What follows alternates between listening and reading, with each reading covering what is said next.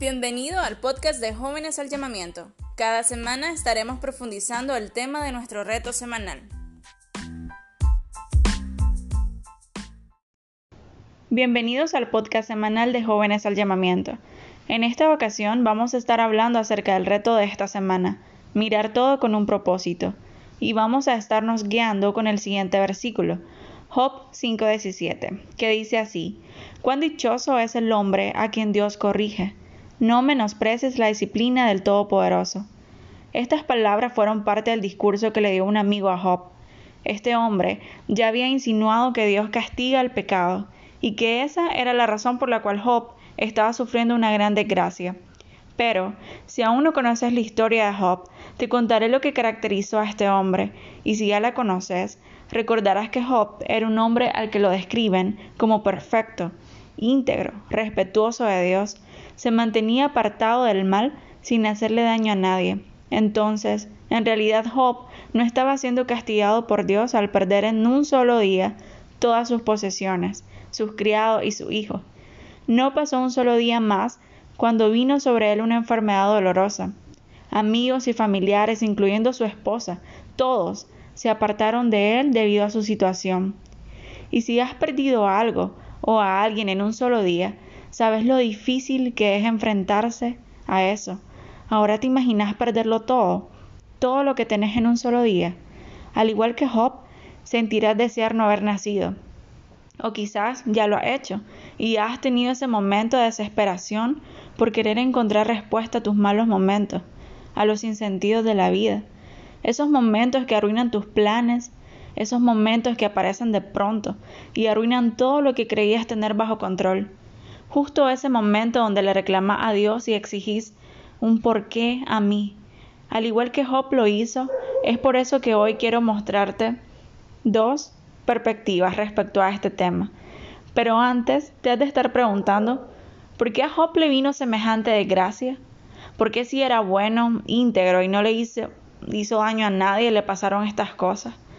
¿Por qué si era temeroso de Dios, Dios permitió que pasara por esto? La respuesta es la siguiente. A como te mencioné, hay dos formas de ver la corrección de Dios. Dos formas que pueden ser semejantes a dos equipos. Una siempre le irá ganando a la otra. Y vos sos el que decide en qué equipo jugar. La primera de ellas es para quienes están sin Dios.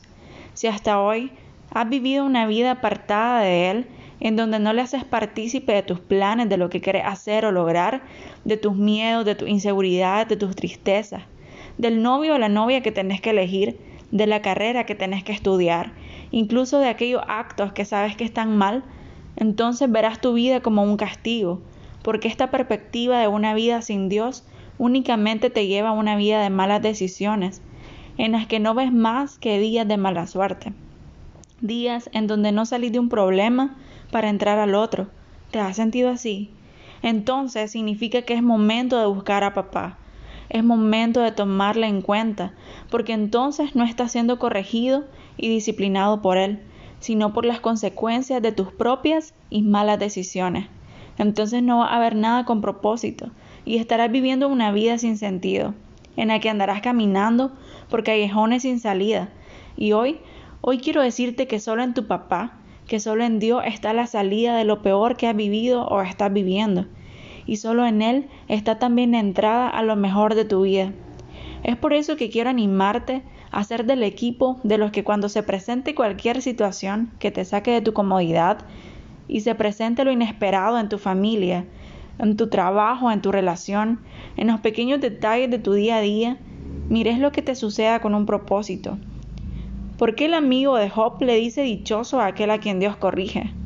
porque Dios nos conoce y sabe lo mejor para nosotros, y nos da no según lo que merecemos, sino según lo que necesitamos. Hoy quiero recordarte también que Dios disciplina y corrige para que aprendas a confiar más en Él. Te hace pasar por desiertos, te hace cruzar por aguas profundas y andar en medio de tormentas para que tu fe sea más fuerte. Te hace pasar por necesidades para que dependas solamente de Él te hace andar en valles de sombra y de muerte, para que sepas que Él está ahí. Te hace enfrentarte a gigantes para fortalecer tu carácter. Job logró entender esto. Supo que no tenía más que esperar que lo que Dios tenía que hacer con él. A pesar de haberle reclamado y pedido una explicación del por qué le había pasado tanta desgracia, reconoció que Dios todo lo sabe y todo lo puede, y que ninguno de sus planes se pueden ver frustrados. Así que recordá, si estás pasando por algo, sea lo que sea, todo lo que venga a tu mano es por un propósito, por mínimo que sea. Dios quiere trabajar algo en vos, quiere enseñarte algo, quiere ayudarte a mejorar tu carácter. A tu papá nada se le escapa de las manos. Él hace todas las cosas para el bien de quienes le aman.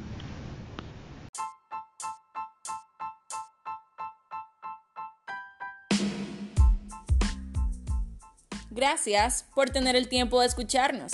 Compartí este podcast con tu familia, amigos y conocidos. Podés seguir escuchándolo en YouTube, Facebook y WhatsApp. Si tienes preguntas sobre el reto de esta semana, escribinos en privado a la página en Facebook de Jóvenes al Llamamiento o a nuestro número de contacto. Gracias por ser parte de esto y juntos poder llevar ánimo y esperanza al resto.